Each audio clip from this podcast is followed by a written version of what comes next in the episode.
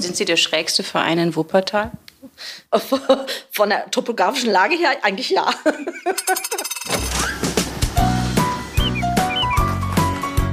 Förderbande. Ein Podcast der NRW-Stiftung.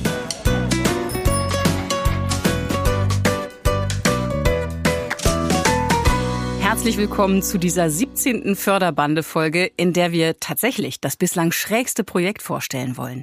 Wir sind in den Barmer Anlagen in Wuppertal. Das ist zunächst mal eine Parkanlage, aber eben keine ganz übliche. Nein, also äh, topografisch sind wir sehr schräg, sage ich immer. Wir haben einen steilen Weg, den werde ich Ihnen gleich zeigen, an der dicke Ibach-Treppe runter. Also wenn wir da ein Starkregenereignis haben, dann können wir den Bodenbelag unten an der Waldebarstraße wieder aufsammeln, äh, wenn es dann ordentlich regnet. Ne? Michaela Dereschewitz muss es wissen. Sie ist die Geschäftsführerin des Barmer Verschönerungsvereins.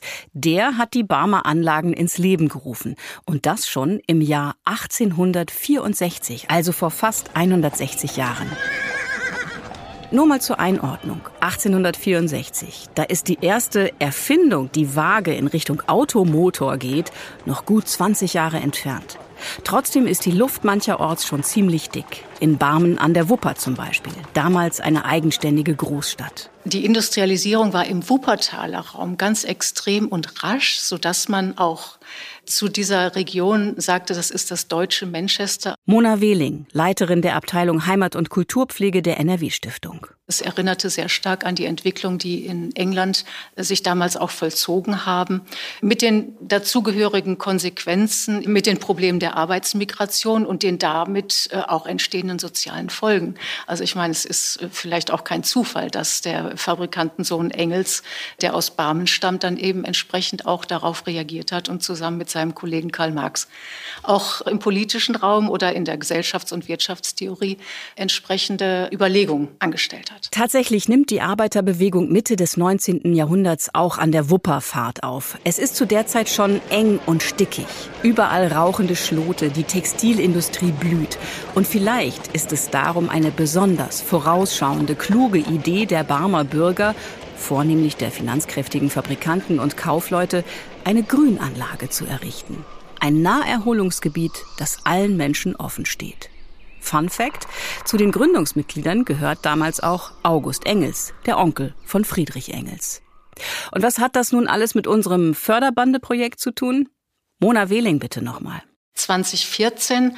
Da war es so, dass dem Verein ein großes Jubiläum bevorstand. Das waren 150 Jahre Barmer Verschönerungsverein, also wirklich ein großes Jubiläum. Und zudem hat man sich natürlich fein gemacht, hat man auch die Anlagen fein gemacht. Man hatte sich sehr verausgabt, weil man auch viele Sachen schon verschönert, restauriert, saniert hatte. Und äh, der Verein war auf ein Problem gestoßen. Das betrifft eben diese dicke Ibach-Treppe, also diese Eingangssituation zu den Barmer Anlagen. Da waren nämlich Schäden festgestellt worden. Es war nicht Gefahr in Verzug, aber da musste ein Entwässerungsgraben hin, da mussten Fugenausbesserungen gemacht werden. Dafür war kein Geld mehr da. Und nun wissen wir ja, dass unser Stiftungsgründer und Ideengeber Johannes Rau aus Wuppertal kommt und äh, unsere Stiftung auch zu Wuppertal aus dem Grunde immer schon eine gute Beziehung hatte. Insofern kannte man uns und natürlich war das für uns ganz klar, dass wir helfen. Das Objekt, die dicke Ibach-Treppe, ist fantastisch, ein, ein wunderbares Bauwerk, aber das im Kontext dieses Naturerlebnisses, dieser Naturanlagen, ist einfach umwerfend. Und dann gepaart mit dem bürgerschaftlichen Engagement, was über 150 Jahre währt und bis heute die Pflege der Anlagen, was wünscht man sich mehr? Schöner kann so ein Paket nicht geschnürt werden. 97.000 Euro werden 2014 in die Treppenrestaurierung investiert. Dicke und Ibach. Das sind übrigens Namen. Friedrich Wilhelm Dicke und Peter Adolf Rudolf Ibach. Beide waren Vorstandsmitglieder im Barmer Verschönerungsverein und haben 1897 eine Treppe gestiftet. Um besser zu verstehen, was so eine Treppe soll und wer die beiden waren, wird es Zeit, unseren heutigen Studiogast vorzustellen.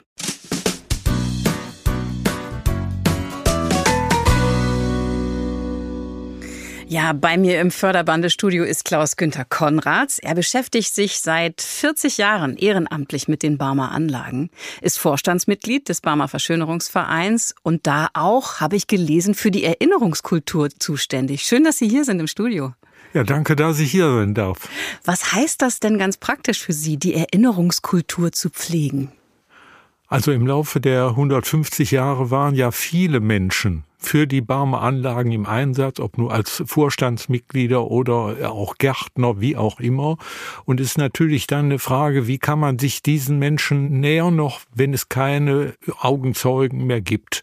Also zu sagen, lasst uns Porträts machen, die wir für das Archiv, für den Verein und für die Menschen als Nachschub dann verwenden können. Sie gucken ja auf 160 Jahre inzwischen fast Barmer Anlagen.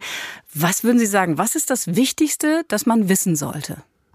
Also Wichtig erscheint mir das Erbe unserer Gründerväter, die damals 1864 den Verein gegründet haben mit ihrem Ziel einer grünen Parkanlage, einer Erholungsanlage, die auch mehr als über diese fast 160 Jahre zu erhalten. Also zu sagen, da ist ein Park geschaffen worden und den zu pflegen, zu unterhalten, das ist eben dann die herausragende Aufgabe der heutigen Vorstandsmitglieder und natürlich der Mitarbeiter. Und wenn Sie selbst so aus dem, was Sie damit verbinden, auf den Park gucken, was ist da für Sie ein besonderer Ort oder was bedeutet der Park für Sie persönlich? Also ich versuche schon, den Park in seiner Ganzheit zu betrachten. Also das geht ganz gut, wenn man regelmäßig durch den Park spazieren geht. Und augenfällig ist immer noch, dass an manchen Stellen, also gerade die unteren Barmer Anlagen, die von Josef Clemens Weihe, dem Hofgartendirektor in Düsseldorf, gestaltet worden sind, dass man diese Gestaltung heute nach so vielen Jahrzehnten noch wiedererkennt. Wir haben eben das mit der Dicke-Ibach-Treppe gehört. Das ist ja das Ringeltal. Wenn man davon von oben in das Tal schaut, dann sieht man ein Gestaltungsbild. Mhm. Und das Bild zu bewahren, zu erhalten, das denke ich, ist dann auch eine herausragende Aufgabe. Die Barmer Anlagen sind 100 Hektar groß. Wem es hilft, der kann mal versuchen, sich 140 Fußballfelder vorzustellen, das aber bitte in Hanglage. Und darin gibt es nun diverse Denkmäler. Und viele verweisen ja auf Bürger, die sich engagiert haben, die im Vorstand waren, meistens honorige Herren. Wer aber waren die Herren Dicke und Ibach? Das müssten Sie uns mal erklären. Ibach ist aus der bekannten Familie Pianoherstellung mhm. und so weiter. Und Friedrich Wilhelm Dicke war ein Unternehmer dessen Villa noch am Rande der Barmer Anlagen steht. Also seine äh, Firma war ein paar hundert Meter entfernt. Er hat direkt an den Anlagen gewohnt und hat natürlich auch die dicke Ibach-Treppe im Blickfeld gehabt. Ah, ja. Das heißt, ein besonderer Eingang. Man kann ja sagen, das ist der Eingang in die Barmer Anlagen und äh, für die, die in den Anlagen spazieren gegangen sind, gehen dann da raus und am Rande waren eben dann die Villen schon, die angelegt worden sind und da haben die Familien Ibach und Dicke und andere dann auch gewohnt. Das ist ja schon verrückt, weil diese beiden Namen werden ja jetzt immer zusammengesagt. Dicke, Ibach. Waren die denn auch befreundet?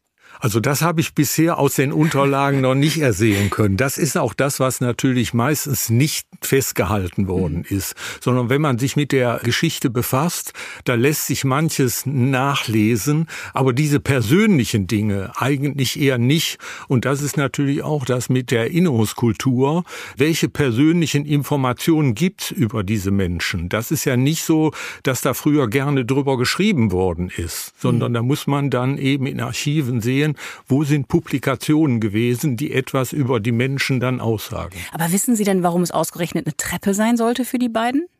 Nein, also heute ist ja natürlich ja. deshalb auch äh, die wichtige Förderung durch die NRW-Stiftung, diese dicke Ibach-Treppe, die ja so ein bisschen wie ein Schloss aussieht, die zwei äh, Funktionen hat. Einmal eine Aussichtsterrasse und darunter eben die Treppe. Und soweit ich das weiß, und das hat sicherlich auch in den Unterlagen der NRW-Stiftung gestanden, dass das NRW-weit ein besonderes Denkmal ist von der Gestaltung. Mona Wehling von der NRW-Stiftung ist auch Kunsthistorikerin und ich habe sie noch mal gefragt nach der Architektur der Treppe. Sie kann das ganz kurz einordnen. Sagen wir mal so, sie ist ein besonderes Entree zu den Barmer Anlagen, nicht? Also sie ist ja, sieht ja aus wie eine Burgenarchitektur, also sie ist auch so im Stil der Zeit, äh, hat eben Elemente, die man in der Gartenarchitektur sehr gerne angewendet hat. Sie ist trutzig, sie hat Zinnen, sie hat ein wunderbares, schönes, äh, draufgestelltes Türmchen, das wie ein Belvedere genutzt werden kann. Die Treppe sollte jedenfalls auch etwas hermachen. Ne? Das war auch eine Inszenierung, hat mir Mona Wehling erklärt. Aber wenn man das mal durchgeht, Herr Konrads, im Lauf von 160 Jahren, da kommen ja eine Menge Vorstandsmitglieder zusammen. Wenn sich da jeder ein Denkmal hinsetzt, bleibt ja kaum mehr Platz für Bäume. Wie hat man das gelöst?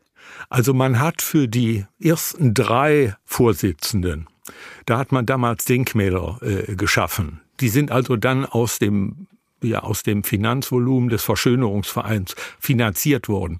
Ob diese drei Herren das gerne gehabt haben, ein Denkmal zu bekommen, ist ja immerhin noch eine andere Frage. Ach, das wussten die selbst dann gar ja, nicht? Das ist meistens nicht überliefert. Mhm. Es gibt zum Beispiel von einem früheren Vorsitzenden, Wilhelm Vorwerk, da ist eine Gedenkstätte angelegt worden, dass man sagt, das hätte Wilhelm Vorwerk nie haben wollen. Das ist danach äh, als Dank für ihn äh, dann angelegt worden. Aber nach den drei Vorsitzenden, von denen ich eben sprach, haben die folgenden Vorsitzenden eigentlich noch Wegenamen bekommen oder Platznamen. Also da war das Geld offensichtlich nicht mehr so groß auszugeben, sondern dann waren es Wegenamen und ähnliches.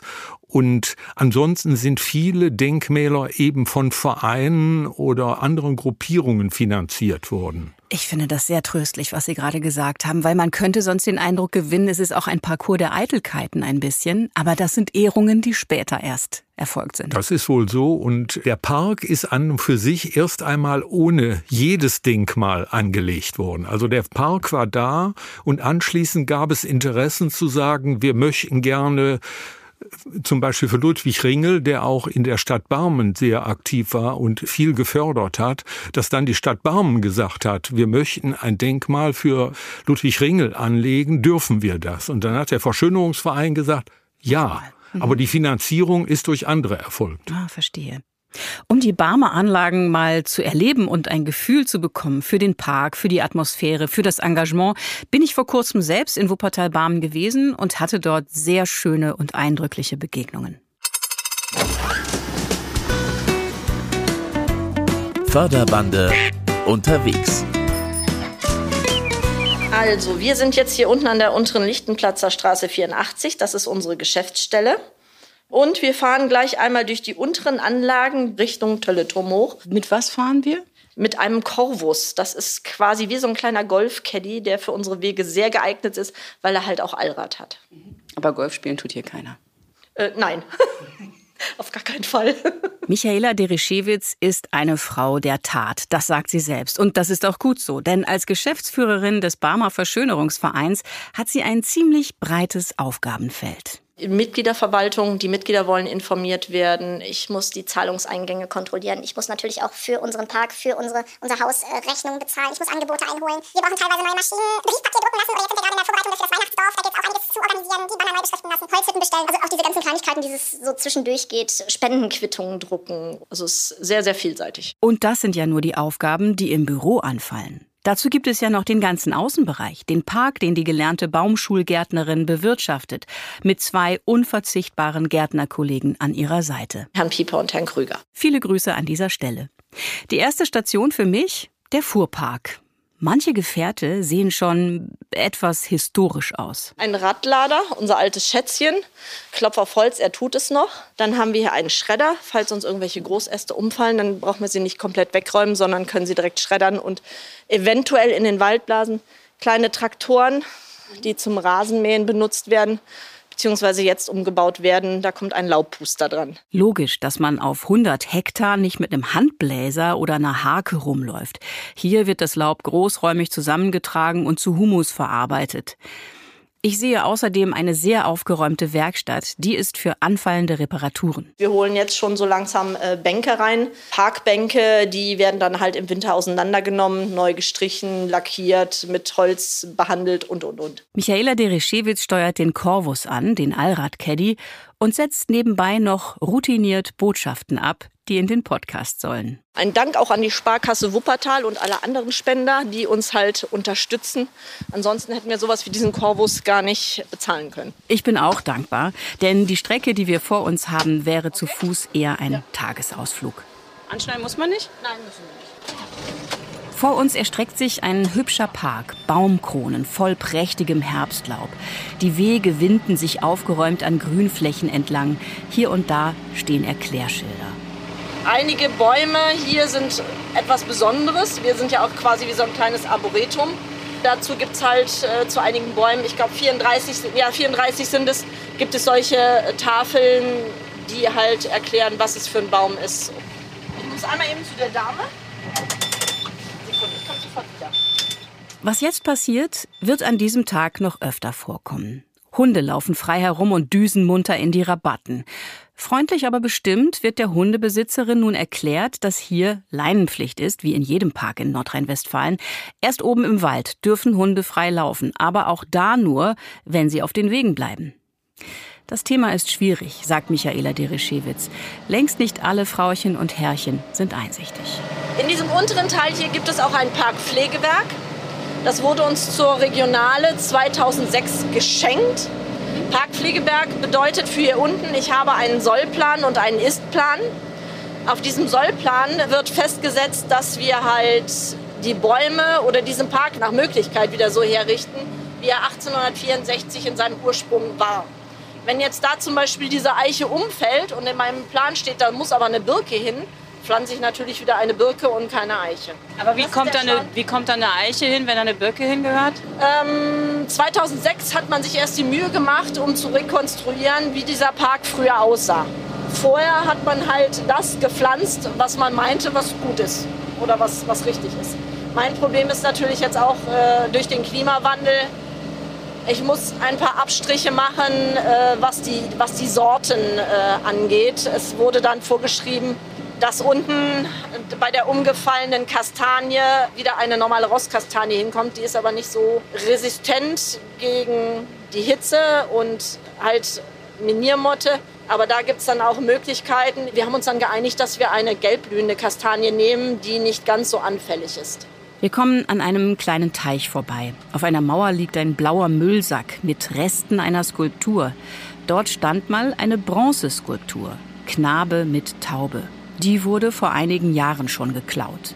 Letztes Jahr haben wir Sponsoren gefunden, die uns das finanziert haben, dass wir eine 3D-Konstruktion machen können und haben sie aufgestellt. Leider waren Vandalen unterwegs und haben sie zerdeppert. Wir hoffen, dass wir sie dieses Jahr noch wieder neu aufstellen können und halt das wieder so ein bisschen netter aussieht. Michaela Derischewitz sagt das gleichmütig, aber ich merke, dass es ihr etwas ausmacht.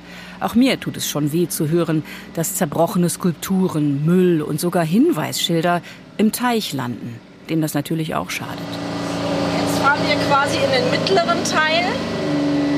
Bis zur Waldgrenze da oben, wo der Wald anfängt, gilt noch das Parkpflegewerk und alles andere ist Wald. Diese Reihe von Bänken wurde damals angeschafft, damit man so ein bisschen in die Stadt gucken kann. Es gibt Sichtachsen, die halt von oben nach unten, damit man ins Tal schauen kann. Das ist die dicke Ibach-Treppe. Und das ist dieser Weg, wo ich sagte, wenn es hier einen Starkregen gibt, können wir den Bodenbelag unten auffangen. Möchten Sie aussteigen? Ja, gerne. Okay. Wow, das ist wirklich steil. Und ja, der Boden ist hier schnell weggeschwemmt. Ne? Also das ist äh, die dicke Ibach-Treppe. Zu Anfang gab es hier ein Bronzerelief, was leider abhanden gekommen ist. Es gibt verschiedene Geschichten darüber. Aber es wurde dann jetzt halt durch einen, einen Druck ersetzt, so wie die Platte vorher aussah. Die verschiedenen Geschichten der Zerstörung begleiten meinen Besuch. Hier an der Dicke Ibach-Treppe waren es Metalldiebe. Aber die Treppe selbst steht. Stolz und selbstbewusst schraubt sie sich über zwei kleine Zwischenplateaus hoch. Der Blick von oben romantisch. Also wir haben regelmäßig Brautpaare hier, die sich halt unter dieses kleine Türmchen stellen und Fotos machen. Sollen wir ein Selfie machen? mit Türmchen und mit Türmchen Mikro. und mit Mikro und lächeln. Sehr lustig. Okay. Wie ist denn jetzt der Zustand, würden Sie sagen? Relativ gut. Es fängt schon wieder an, so ein bisschen zu bröseln. Man müsste noch mal nacharbeiten, beziehungsweise ich müsste mir noch mal einen Steinmetz oder irgendeine Fachfirma ins Boot holen. Manchmal klettern die Leute auch bis zum Turmdach hoch, sagt Michaela Derischewitz und zeigt mir, wo deswegen am Türmchen kleine Ecken weggebrochen sind. Dann lenkt sie meinen Blick nach gegenüber zu einer Baumspende. Es gibt eben auch viele Menschen, die sich für diesen Park engagieren. Als neulich eine 210 Jahre alte Linde kaputt ging, hatte sie zur Baumspende aufgerufen. Nach zwei Tagen waren gleich zehn Jungbäume vergeben. Dann fahren wir jetzt weiter. Wir müssen weiter. Noch gut 120 Höhenmeter liegen vor uns.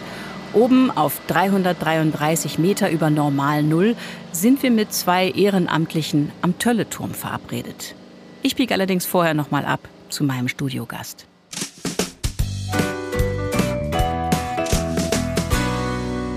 Klaus-Günther Konrads, Vorstandsmitglied und Pressesprecher des Barmer Verschönerungsvereins, ist hier. Wie viele Mitglieder hat der Verein eigentlich zurzeit? Also ich gehe mal davon aus, dass es ungefähr 800 sind. Und wie ist die Stimmung im Verein angesichts zum Beispiel des Vandalismus, der einem da begegnet? Also der Vandalismus hat natürlich im Laufe der Jahre zugenommen, obwohl es den wahrscheinlich immer schon gegeben hat. Aber die Herausforderung ist eben, durch Spenden, Zuwendungen und so weiter trotzdem das Erscheinungsbild des Parks zu erhalten. Und die Herausforderungen für die handelnden Personen werden immer größer. Und wir sind natürlich dann auch auf Spenden aus, nicht nur aus der Bevölkerung, sondern auch der politischen Gremien, gibt Bezirksvertretungen und ähnliches, dann die Kosten ja wieder hereinzuholen. Aber wie wird das diskutiert unter den Mitgliedern? Also mich hat das in den wenigen Stunden, die ich dort war, schon echt angefasst, dass Leute das nicht zu würdigen wissen, dass Menschen sich engagieren, diesen Park zur Verfügung stellen. Sie könnten ja auch die Schotten dicht machen und sagen, nur drei Stunden am Tag und nur für Mitglieder. Ja, den Park zu schließen, auch zeitweise, ist, glaube ich, unmöglich. Man müsste ja dann den Park einzäunen, um bestimmte Eingänge dann zu ermöglichen. Äh, also ich glaube, das ist das nie. Das wollen Sie ja auch nicht. Ne? Nein, genau. das ist auch nie eine Überlegung gewesen, gehe ich mal von aus. Aber die Anerkennung aus der Bevölkerung hat im Laufe der Jahre immer mehr abgenommen. Und man weiß das ja von Vereinen aller Art, dass die Mitgliedschaften abnehmend sind, weil die Leute auch den Eindruck haben, ich möchte für meinen Beitrag auch eine Gegenleistung haben. Und ein Park, der rund um die Uhr kostenlos da ist, ist nicht im Gefühl diese Gegenleistung. Und insofern, sage ich jetzt mal, ist man dann auf andere Einnahmen angewiesen. Und das war auch im Rückblick fast nie anders, weil der Verein bis zum Zweiten Weltkrieg hatte auch Immobilienbesitz. Und im Zweiten Weltkrieg zum Beispiel die Barmer Stadthalle, die der Verein mal gebaut hat, dann zerstört worden und vor allem die Mieteinnahmen aus diesen Dingen sind dann, sage ich jetzt mal, gegen Null tendiert. Und die letzten Zinsverluste, die es ja allgemein gegeben hat, hat natürlich auch zum Rückgang von Einnahmen geführt, weil es, äh, Mieten und so weiter dann nicht mehr so einträglich waren. Sie halten es ja sehr niedrigschwellig mit dem Mitgliedsbeitrag. 20 Euro im Jahr. Ich würde sagen, ein Kinoabend mit Popcorn und Getränk kostet fast genauso viel. Warum wollen Sie es trotzdem so niedrigschwellig halten und so günstig bleiben? Also einerseits sollen die Anlagen für jeden erschwinglich sein. Der mhm. Eintritt soll kostenlos sein. Der Beitrag soll niedrig sein, damit sich den eigentlich jeder äh, leisten kann. Und es gibt natürlich dann auch einen Abwägeprozess. In dem Moment, wo ich einen Beitrag erhöhe, muss ich davon äh, ausgehen, dass manche Leute sagen, nein, jetzt will ich nicht mehr. Die Barmer Anlagen sind der zweitgrößte Park in privater, sprich hier in bürgerschaftlicher Hand. Äh, Bremen, meine ich, ist der größte. Sind Sie im Austausch mit anderen ähnlich geführten Parks? Können Sie was voneinander lernen? Das ist sicher noch entwicklungsfähig. Also unsere Geschäftsführerin war vor wenigen Wochen in Bremen, hat sich mit dem Chef des Bremer Bürgerparks, so heißt er auch, dann unterhalten und dann hat man auch über Vernetzungen und so weiter gesprochen. Ich denke, das ist noch ausbaufähig. Neben der geschichtlichen Ebene gibt es ja auch sehr zeitgemäße Angebote. Ich habe gehört, es gibt neben Führungen selbstverständlich auch Yoga zum Beispiel, Waldbaden, Lyrik im Park. Wie läuft das ab und haben Sie schon mal teilgenommen? Also das eine oder andere Angebot wie Waldbaden habe ich auch mitgemacht. Das andere ist, der Verschönerungsverein stellt den Park zur Verfügung. Aber das Bespielen des Parks ist nochmal da eine andere Aufgabe. Und Sie haben eben Beispiele genannt von Personen, die gesagt haben, ja, ich möchte mein Thema, meine Aktivität gerne in den Anlagen machen. Dann sagt der Verein natürlich, das darfst du und das kannst du kostenlos machen. Und so sind diese Angebote entstanden, die natürlich den Park dann für die heutige Zeit nochmal aufwerten.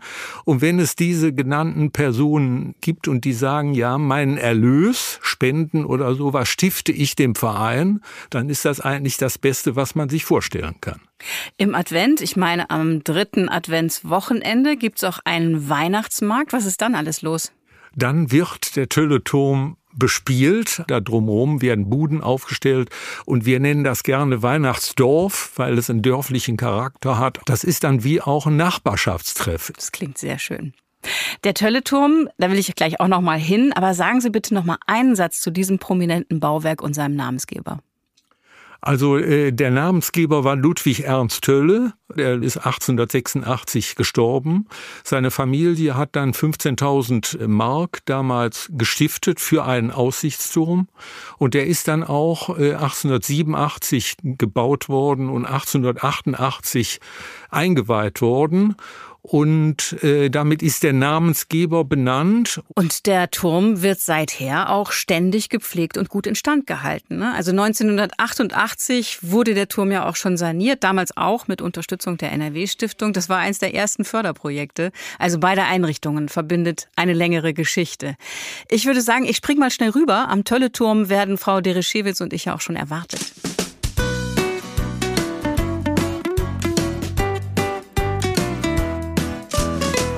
Guten Morgen. Die beiden Ehrenamtlichen Monika Ebers und Christian Stöckmann setzen sich auf sehr unterschiedliche Arten für die Barmer Anlagen ein. Äh, am Wochenende, sag ich mal, wird der Turm ja aufgemacht für die Öffentlichkeit und ja, da unterstütze ich eben, dass die Leute hoch können. Christian Stöckmann ist einer der sogenannten Türmer. Wir machen die Tür, Türen auf und dass da nichts passiert. Jedes Wochenende von Ostern bis Oktober ist der Turm geöffnet. Auch an Feiertagen oder auf besonderen Wunsch. Hochkraxeln ist aber nichts für Monika Ebers. Ich bleibe hier auf dem Boden und äh, eben unterstütze bei der Öffentlichkeitsarbeit. Wir erstellen Flyer und ja, den Jahresbericht, andere Veröffentlichungen, Presseberichte. Und ja, da ist schon eine ganze Menge auch zu tun. Wir kommen ins Gespräch über die Geschichte und das Anliegen des Vereins und da schwingt dann auch eine warme Spur Stolz mit in der Stimme. Ja, da hatten unsere Altvorderen eine fantastische Idee, ne? für sich selber und aber auch für ihre Mitarbeiter einen Rückzugsort vom Tal zu schaffen, in dem sie sich auch erholen konnten. Denn die Arbeit zur damaligen Zeit war ja nicht ganz einfach. Also körperliche Arbeiten. Was ist denn Ihr Eindruck? Wird das heute noch so genutzt und wahrgenommen? Also ist da noch so das Bewusstsein, woher das eigentlich kommt? Ich glaube nicht. Ich glaube, das ist unsere Aufgabe, auch das ein bisschen bewusster wieder zu machen. Die Menschen genießen den Park, nutzen ihn auch sehr gut, aber worauf er sich wirklich gründet, glaube ich, das ist nicht so in, in dem Bewusstsein. Um den Leuten bewusst zu machen, an was für einem besonderen Ort sie gerade sind, führt Christian Stöckmann die Leute am liebsten direkt nach oben auf den Turm. Auch ich will natürlich hoch. Wollen Sie nicht vorgehen? Ich überhole gleich. das wollen wir doch mal sehen. Wie viele Stufen sind es denn? Äh, 146. Und was ist Ihre Bestzeit? Habe ich noch nicht gemessen. Ich mache es gemütlich. Während wir hochlaufen, erfahre ich, dass die Stufen erst vor kurzem erneuert wurden. Der Turm selbst wurde 1887 innerhalb eines Jahres gebaut. Ohne Kräne, die gab es damals noch nicht. Alles mit reiner Muskelkraft. Und dann sind wir mit reiner Muskelkraft oben, 360 Meter, mit einem Blick, den ich nicht erwartet hätte. Hier guckt man natürlich auf Wuppertal drauf. Da kann man sogar normalerweise bei schönem Wetter bis Düsseldorf gucken, bis zum Hafen. Und hier eben ins Bergische Land. Da sieht man mal, wie schön grün Wuppertal ist. Aber Oder das Bergische Land. Das hat ja wirklich was, gerade jetzt im Herbst, von so einem Gemälde von Caspar David Friedrich, oder? Ja, ne, durch diese bunten Bäume, das ist schon herrlich. Also hier ist eigentlich zu jeder Jahreszeit, zu jeder Tageszeit immer wieder ein anderer Blick. Und damit bin ich am sprichwörtlichen Höhepunkt meines Besuchs angekommen. Ich habe zwar noch viel mehr erlebt und erfahren an diesem Tag, aber auch das ist letztlich nur ein Bruchteil dessen, was die Barmer Anlagen zu bieten haben. Wer also Lust auf eine interessante Zeitreise mit großem Erholungswert an frischer Luft hat, sollte unbedingt selbst herkommen.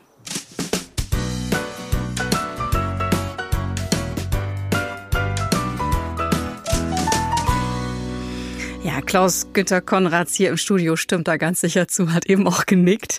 Wobei, ich hatte ja großes Glück, so eine intensive Führung zu bekommen, wenn man auf eigene Faust losziehen möchte. Was empfehlen Sie, wie sollte man da vorgehen, wo anfangen? Das natürlich ist eigentlich, dass Menschen, vor allen Dingen, wenn sie regelmäßig durch die Anlagen gehen, immer die gleichen Wege nutzen. Mhm. Wir haben aber viel mehr anzubieten und wir geben dann Tipps für Entdeckungstouren. Das äh, machen wir dann auch über unsere Website. barmer-anlagen.de, die Internetseite. Und nicht vergessen, am dritten Adventswochenende oben am Tölleturm ist Weihnachtsmarkt und der Turm geöffnet. Herr Konrads, gibt es von Ihrer Seite aus noch einen Wunsch, einen Schlusssatz? Wir wünschen uns mehr Unterstützung durch die Bevölkerung. Förderung für die Anlagen. Und insofern jeder, der sich interessiert und sich engagieren möchte, da ist unsere Geschäftsführerin immer mit ihren offenen Ohren da.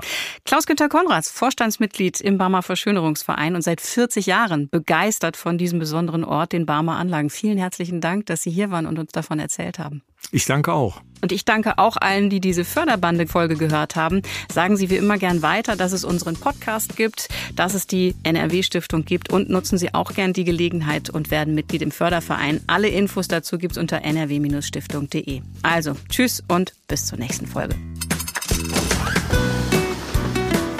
Das war Förderbande. Ein Podcast der NRW-Stiftung Naturschutz, Heimat und Kulturpflege. Mit Maria Backer. Produziert bei Sounds Fresh.